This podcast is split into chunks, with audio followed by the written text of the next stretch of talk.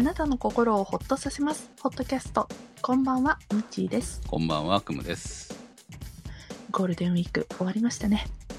うん、まあ、暦通りの休みでは私はないので、まあ、あまりゴールデンウィークが終わった感はないんですけど、ただ、ゴールデンウィークは本当結構しんどかったんで、まあ、天気も含めてね。うん。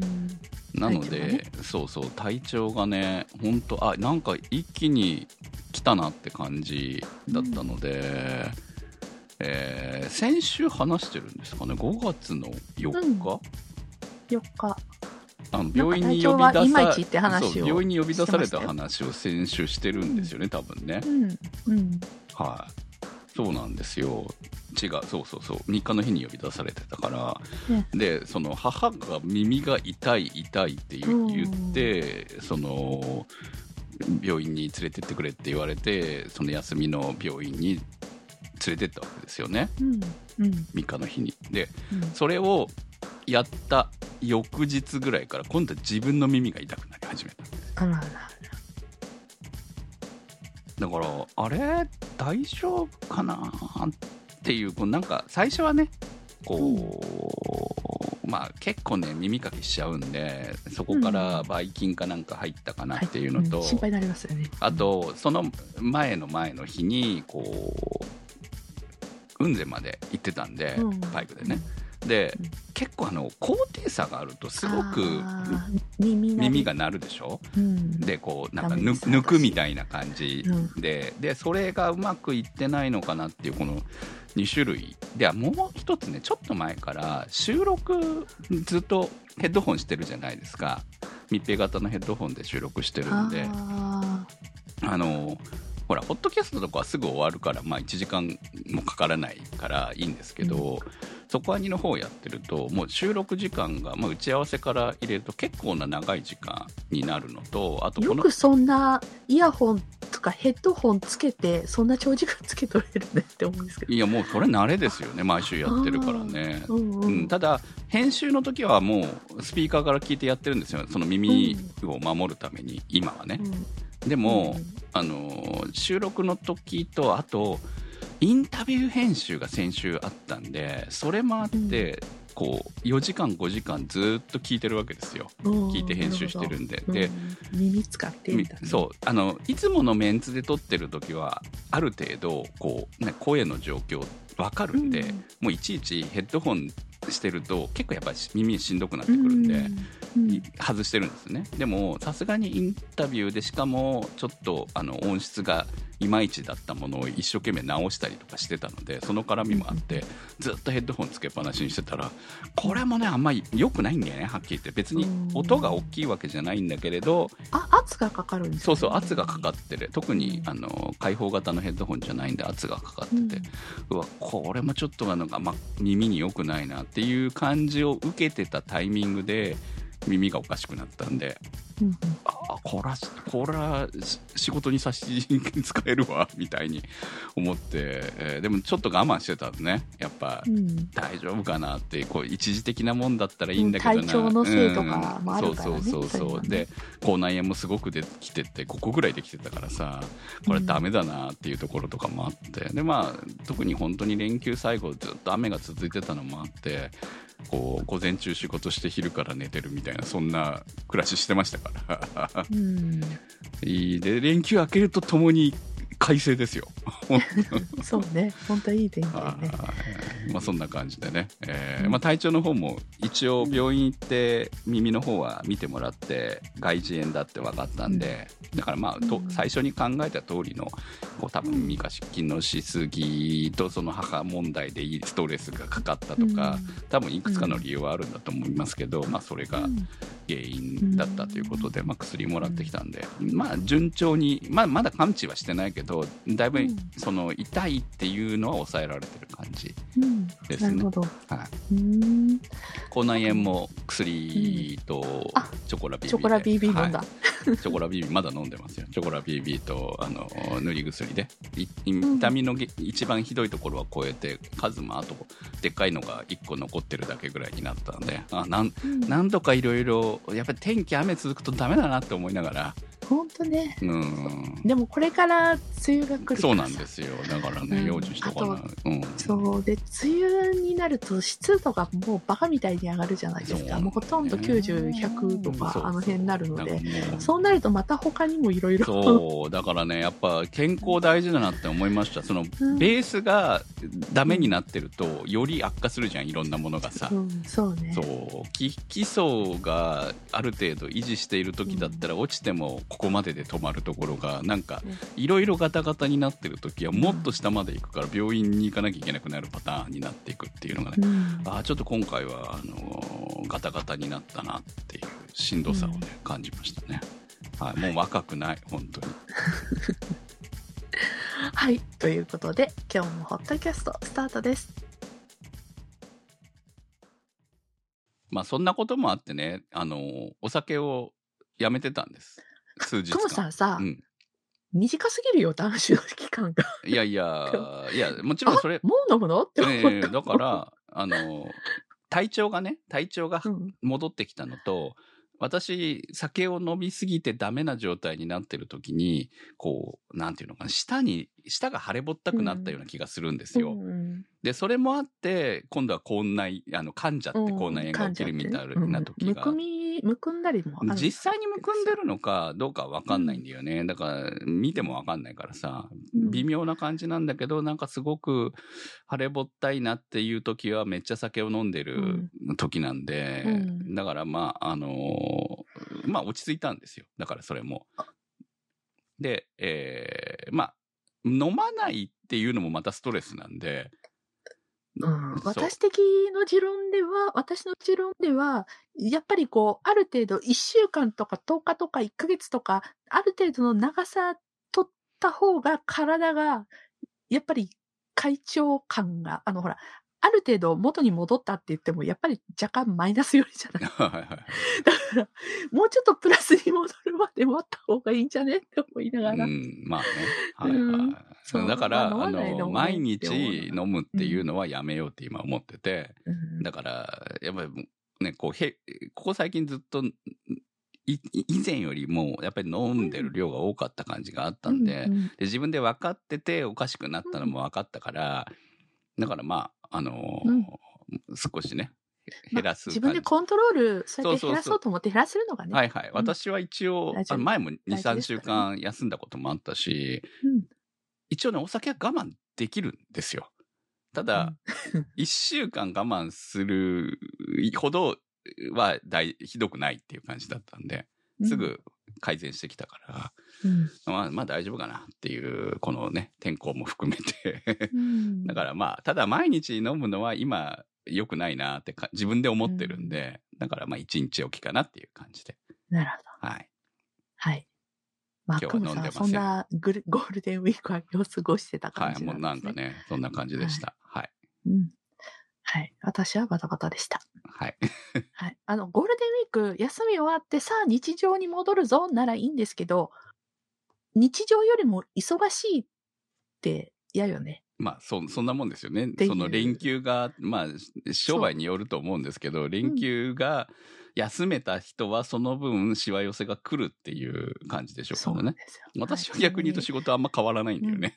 そう。そうですね。ちなみに、あの、うちの上司は、い大体連休み、長期休業明けの一発目の朝礼で、ゆっくり、ぼちぼち行きましょう。ふんわり行きましょうっていうのが決め台詞なんですよ。あもう、そういう余裕のない、もう形相で スタートっていう、まあね、そんなもんでしょうね。うん。そんなもんですね。はい。えーと、さて、ではいただいたコメントをご紹介しましょうか。えー、立ち切れ線香さんからいただきました。名古屋城と熱田神宮、4年前に妻と観光に行きました。おそお城に外付けのエレベーターがついていて、メカメカしく変形して立ち上がりそうなお城でしたね。金箔ソフトクリームが屋台で売られていて、さすが名古屋と感心しました。妻が美味しくいただきました。地元観光というと、東京タワーは行ったことがあっても、スカイツリーには行ったことがなく、いつでも行けると思うと意外に行かないものですよね。ということです。どうもありがとうございます。はい。えー前回は私の地元観光をしようというので、まあ、名古屋観光をしてきたよという話をお送りしたわけですけれども、立ち切れ線香さんは中に入れたってことですかね。ああ、まだ入れた入れる時だっ。たってことですね。この内容からいくとね。そうですね。はい。一応外側に、あの、お城の外に本当にエレベーターがついてるんですよ。つはいあの、四角い箱があって、名古屋城って。うん。まあ確箱かに。がついてるのって面白いね、でもね。箱っていうか、はい。エレベータ近未ータワー来感みたいなの。ですよね。そうよく考えたね。中はいじれないから外につけるってさ。そう。なんだよね。で、今度、今はそれを中にエレベーターをつけるあたりで、いやいや、あの、本来の復元をしたいっていう派と、いやいや、エレベーターはちゃんとつけないといけないって観いうので、こういろいろ。光メインで考やはりこう、えるとね。誰でうんも入って見れるようにね。うんっていう意味ではそうそうまあそっちの方がいいんじゃないですかこうやっぱりね、あの今時車椅子とかでも行けないとね。そうですね。うん、本当ね、車椅子問題もあってね、車をどうしようとか、いろんなところも私は、この週末、今の連休で考えてたりとかしてたんで、うんうんうんそう、だから、まあ、バリアフリーのことなんてあんまね、普段意識してないじゃないですか。うん。それを意識せざるを得ないことが出てくると大変だなって感じですよね、やっぱりね。そうですよね、でもやっぱりそういうのって行政は常に考えておかなきゃいけないことだと思うので、うんもちろんそう。うんだからやっぱエレベーターいるよ。本当に、み見えづらいようにとか分かりづらいようにでもいいからやっぱり必要でしょ。うんうん。そうね。今、今のは分かりづらいじゃなくて、とっても分かりやすいようについてる。まあね、そこは、それは、でも、それ、それを最初に考えた人は偉いと思うんすすごいなと思って。今まで私行ったお城の中に、はい。ちゃんとそういう形でつけてるのは初めて見たんで、あの外側につけてるそうだっていうのはねね。。うん。うん。面白いなと思いました。はい。ちなみにあの、東京タワーは私も行ったことはあるんですけども、登ったことはないんですよ。もう大公開ですよ、今になると。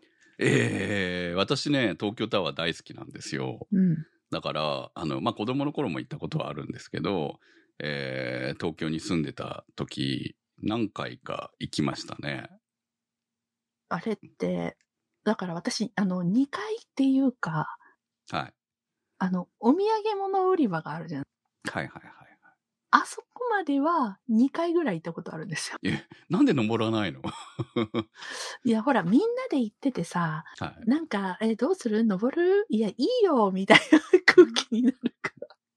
あの、まあね、こうなんか、うんあの下あのほらを見、だってお金かかるじゃん？上まで行くのにあそうです、そうです。えでも、うんあれ、確か、あもういよく覚えてないんですけど、ここまでの値段ともっと上までの値段があったと思うんですよ。うんそうそうそうん、はいそうなんですよね。っていうので、えーあの、いや、もういいよねっていう話になって終了して、うん、今になって後悔をしてるので、まあ、まだほら、東京タワーは存在するんで。そう、まだ登れるから、ちゃんと中に登入れるかうんら。機会をね。うん、はい。そう。っていうので、私多分、なんかすごく東京タワーがやっぱり好きっていうか、あの形が好きで、色が好きで、雰囲気が好きでっていうのがあって、うんスカイツリーになんか行かなきゃっていう気持ちにまだなれてなくて。スカイツリーもっと高いからね。うん、すごいよね。うん。まあ、あそこも一回は、やっぱり行っときたいなとは、行かなきゃなというのはあるんですけれあ、どそうなんですか。私はね、うんススカイツリーに行くんだったらもう一回東京タワーに行きたいうんなって思う、いやもちろん、東京タワーが先ですよ。はいちゃんと東京タワー上まで登った後で、うんうん、スカイツリーっはい。て思います。だって、スカイツリーはまだこれからもずっとそうね。いや、わかんないよ。うんある新しい子だからどんな事件が起きてスカイツリーが破壊されるかもしれないか。うん。まあ、東京タワーはなんとなく気持ち的に思い入れがあるな。そうです、そうです。昭和世代には思い入れがある感じですよ。なんかね、スカイツリーは俺たちの時代感がないんですよ。だからあんまりどうでもいいかなって思ってるっていうね。うんまあ、東京っていうとイコール、東京タワーなんうです。ん。多分私子供の時に深夜あの、トゥナイト2を見てた時の 最初のオープニングの映像が確か東京の夜景ではい。東京タワそうですだった気ね私は新宿の夜景、高層ビルの夜景と東京タワーは大好きな感じでー。したね。やっぱうんねそうですね。そう、だから。東京もそう思うと、私、いたのに、まだ全然ど行けてないところはたくさんあったななんかね、ほら、東京は観光で行く場所じゃない感じがあって、まあ住んでましたけど、住んでるとなおさら観光では行かないみたいな。だって浅草すら行ったことないですからね。あ、ないの？うん、確かなかったと思う。一回あったかな？そうなんだ。でなかったかなってぐらいのレベル。うん。うん、うん、うんうん。要は自分の生活圏となんか遊びに行くっていうのがなければ行かないものなのかなっていう感じが。確かにうね。ん。うん。私は、あの、ん飲み仲間と、外遊び会っていうグループをだからね、そういうのをね、やっぱりね、しあとのいた方がね、お出かけしていい。うん、そうで、それで、いろんなとこに連れてって、っていうかみんなで行って、あそ、遊ん、あの、うん観光とかしてたんですけど、それでも全然こう、今思うと、行けてないなっていうのはありますよね。はい、あると思います。はい。ということで、みんな、あの、本当に亡くなる前に行っとこうね。そう、いろんなものがねそうそう、本当にね。だってほら、やっぱり、あの、ものによっては、こう、これ以上整備できないとかいう感じでなくなるものってやっぱあるわけですからね。そうです。維そうです持するためにもお金がかかるわけなので、そうですね。あとは耐震問題とかね、いろんなそう、問題が地震とかうん台風とかで日本は災害があるから、んそれで一旦壊れたら、じゃあそれを直すのかそう問題もありますそうよね。なんですよね、ものによってはね。うん。そうっていうのもあるから、まあ、当時の技術がもうないとかね、こう逆にね、うんいろいろあるからね、うんうんやっぱ行けるときに行っておいた方がいいなって思いますね。はい。うん、そうですね。はい、どうもありがとうございます。さて、えー体調不良話を頭からしてたわけですけれども、うん。えー連休明けて、まあ、体調は若干こう回復傾向にあったので、で、しかも、めっちゃ天気が良かったんですよ。うん、うん、よかったですね。もうね、まさにツーリング 日和。うん。まあ、ね、先週からこう、一旦雲仙まで登ったりとかしてるわけですけれども、でもまだ走りたい。うんうん。だって今走らないと梅雨来たら走れなくなっちゃう。そうなんですよ。雨がね、もうつ本当に。で、しかも今が一番いい時期なんですよ、本当に。そう。暑くもない、いいよね寒くもない。だからちょうど、こう、ね、あのー写真、え動画とかに上げてた、あの、串谷のジャケットが、ちょうど今、うん合う時期なんですよ。うんうん。あれ着てると、そう、ほどほど風は入ってくるので、うん。インナーで調整できる。寒さを。うん。っていう感じで。で、えーこの前は雲仙で山まで登ったんで、似た峠まで登ったんで、で、今回は、あの、同じとこじゃなと思って、なんとなく、昔行った灯台を見に行きたいと。ほほん、多分ね、これね、ホットキャスト、むざーっと聞いてる人は記憶にあるかと思うんですけど、私がお見合いした話、覚えてます？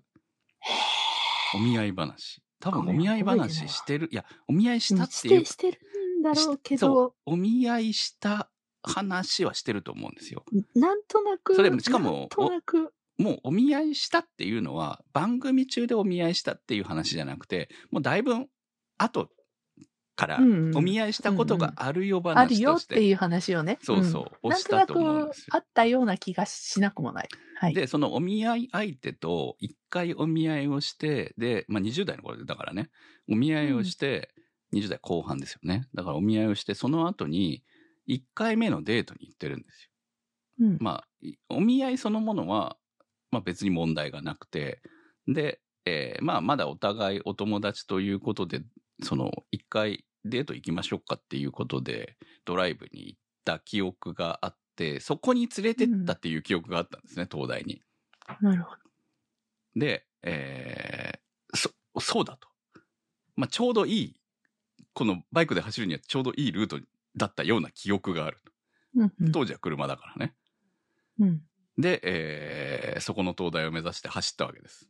うん。全然違いました。途中で気づいた。あれ、こんな道じゃないって思って。多分ね、その近くの灯台がない公園の方だったと思うんですよ。でも、えー間違って東大に来てしまったんですよね。まあ、なうん周り山に何もないような東大に来て。うん。まあ、あのー見晴らしはすごく良かったんで、綺麗だったからうん。良かったんですけど。あ、俺ここ来たことねえわって思いながらね。いや、過去の記憶っていい加減だなって思いながら。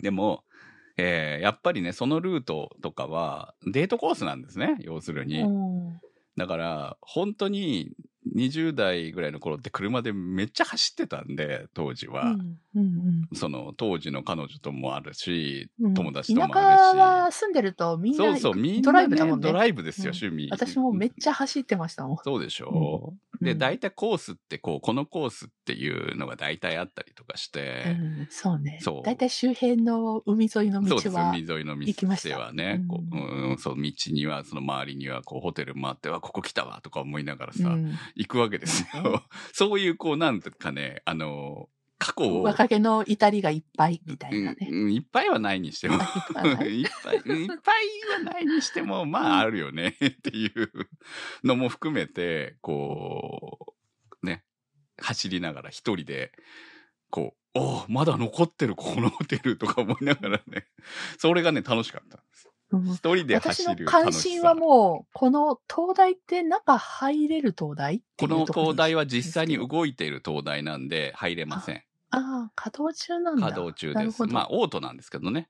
うん、はいうん遠隔操作かな？へーオートなんですけど、人はいない。いや、柵の外から見る。そうです、そうです、そうです。昔は中に人がいたらしいですよ。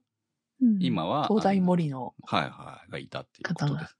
うんね、ここまで行くまで、本当ね、え、こんな道通んのっていうところから入っていくからね。すごいなって。まあ、一応ちっちゃな公園はあるんですけどね。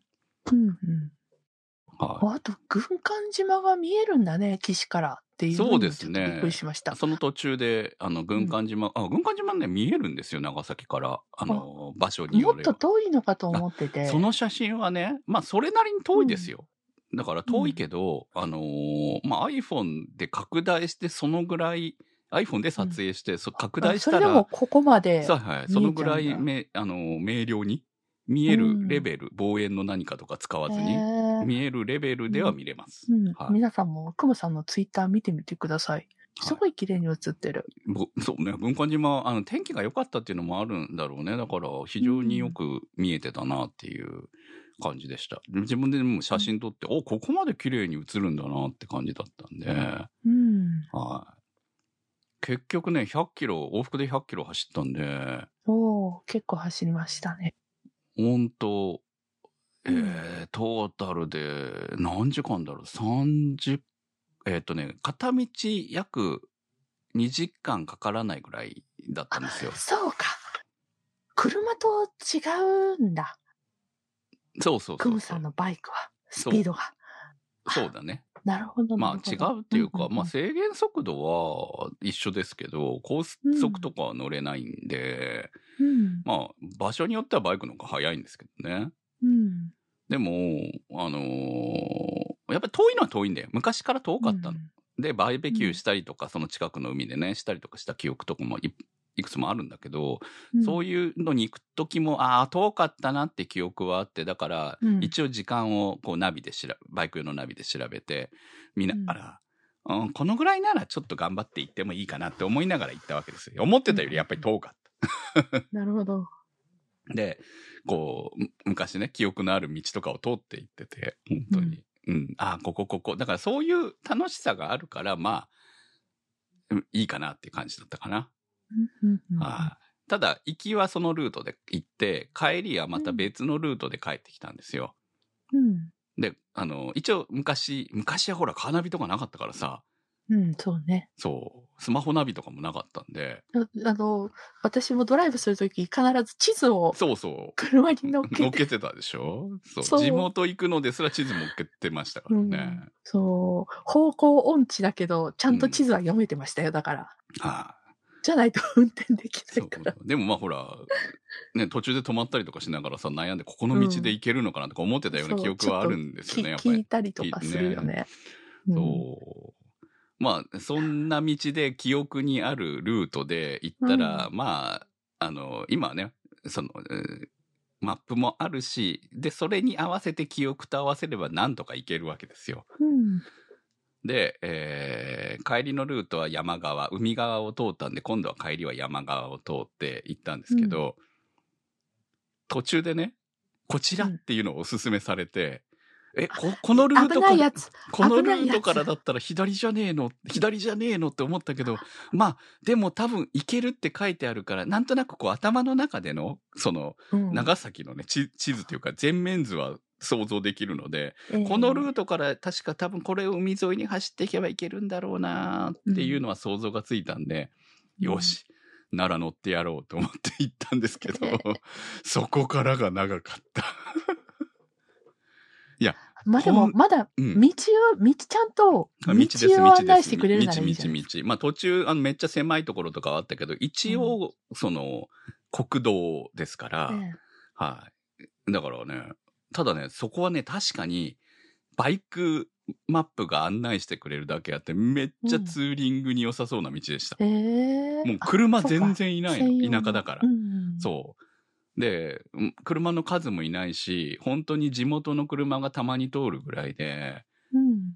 だただ、本当に、スタンドもコンビニも何もないんで、っていう道がずっと続くんで、うんいや、ガソリンはちゃんと入れておいたからいいんですけど、ああ、それはよかいや、もう前回、本当にガソリン困ったから、あと、蛍光管まで買ったんですよ、私。うん用心のために遠出するときは。ええで、今回はもう満タンにしていったんで、うん片道ほら50キロ予。定しても、そうそうそう。ほら、そういうふうにナビが変な道教えたりしたときにさ、すごい予定よりもずっと時間かかるときとかあって。一応ね、計算はしたんです。リッター60キロ走るんで、うんで、えー、だいたい200キロは確実に走るんですよ。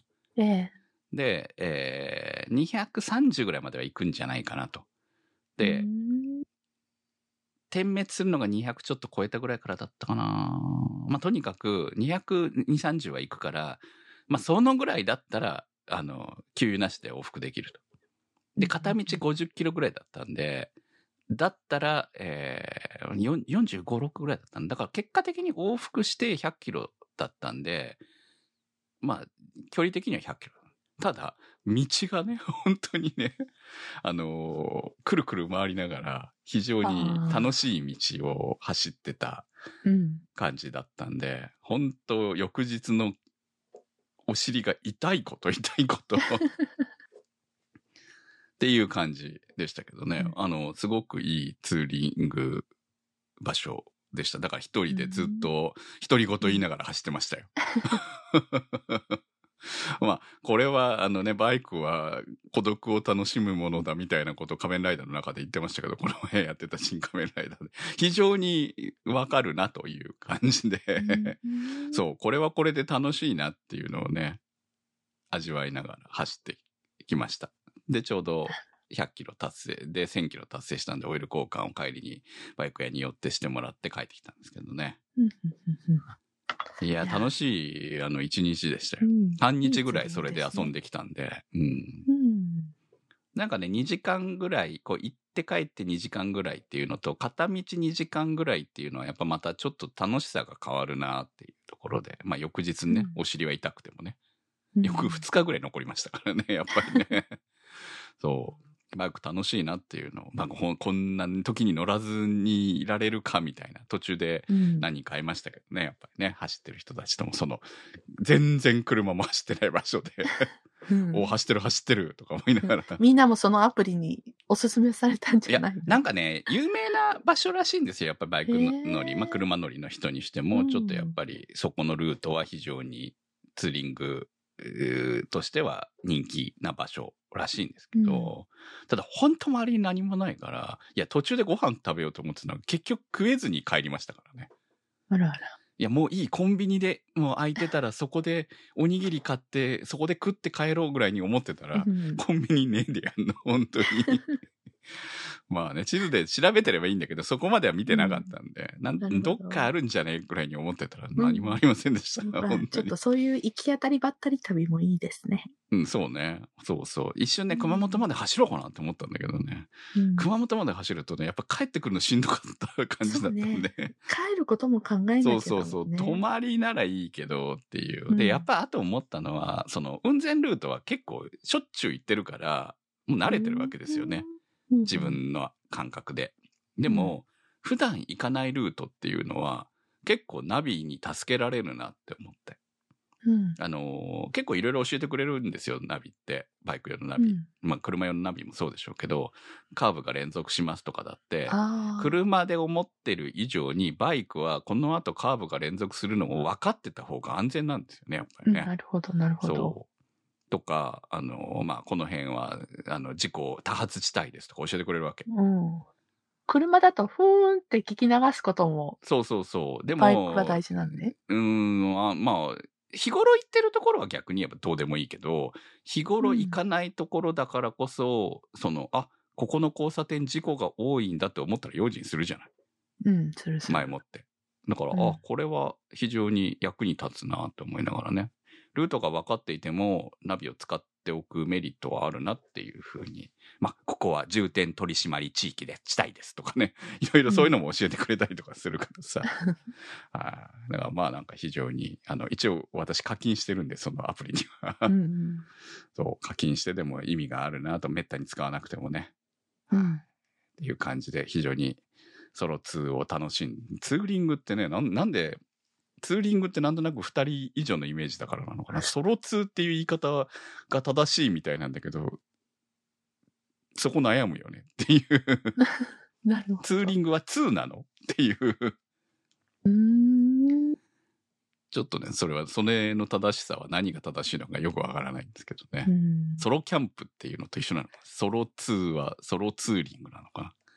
でも、ソロツーリングなんて言葉、あるんですよあるの普通に。最最近なんじゃないの？う。んそういうわけじゃないの？でもツーリングしてる人たちって本当マスツーリングって言うんですよね。たくさんで走るのを。でもそうじゃない。人たちって基本一人が多いから実際俺も走ってて思うけど。うん。まあとは二人か。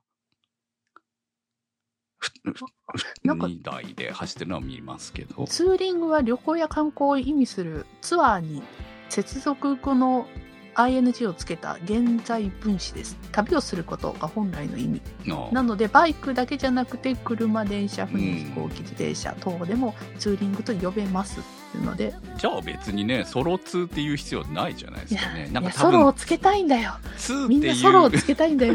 ツーリングがなんか2に感じるんじゃない うん。なるほどなんとなくみんなで走るっていう、もともとみんなで走るっていう、なんか、バイク乗らない人からすると、そんなイメージですよね。そういうなイメージだもん。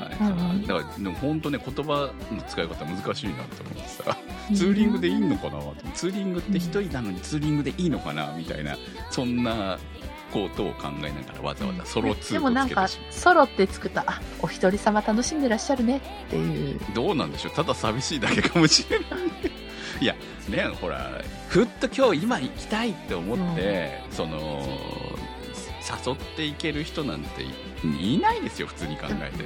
だって平日の昼間別別に一人で行くので全然いやいや。楽しんでるのでいいと思うそうそう、ますけどねだから一人での楽しみ方を今こう、味わってるんですね。そうね、うん。そう。そこでのルート今回はルート選びだったしこう懐かしの場所を、ね地元でももう行かないわけですよやっぱりそういうところは、うん。まあ子供がちっちゃい時はその海に連れてったりとかはまだあったかもしれないけどもうそういうのもないわけだし、うん。でどっか出かけるにしても目的があって行くことが多いからその家族でねうん。車で行くことがあってももう温泉に行こうとか、うん。ここの何かを見にとここの何かを食べにみたいな感じなんでただ車でダラダラ流しているあの頃の楽しみ方はしないわけですよ。若い頃の。若い頃みたいに、ね。うん。バカみたいに走行距離が伸びていた頃の、うん。あんな走り方はしないわけで。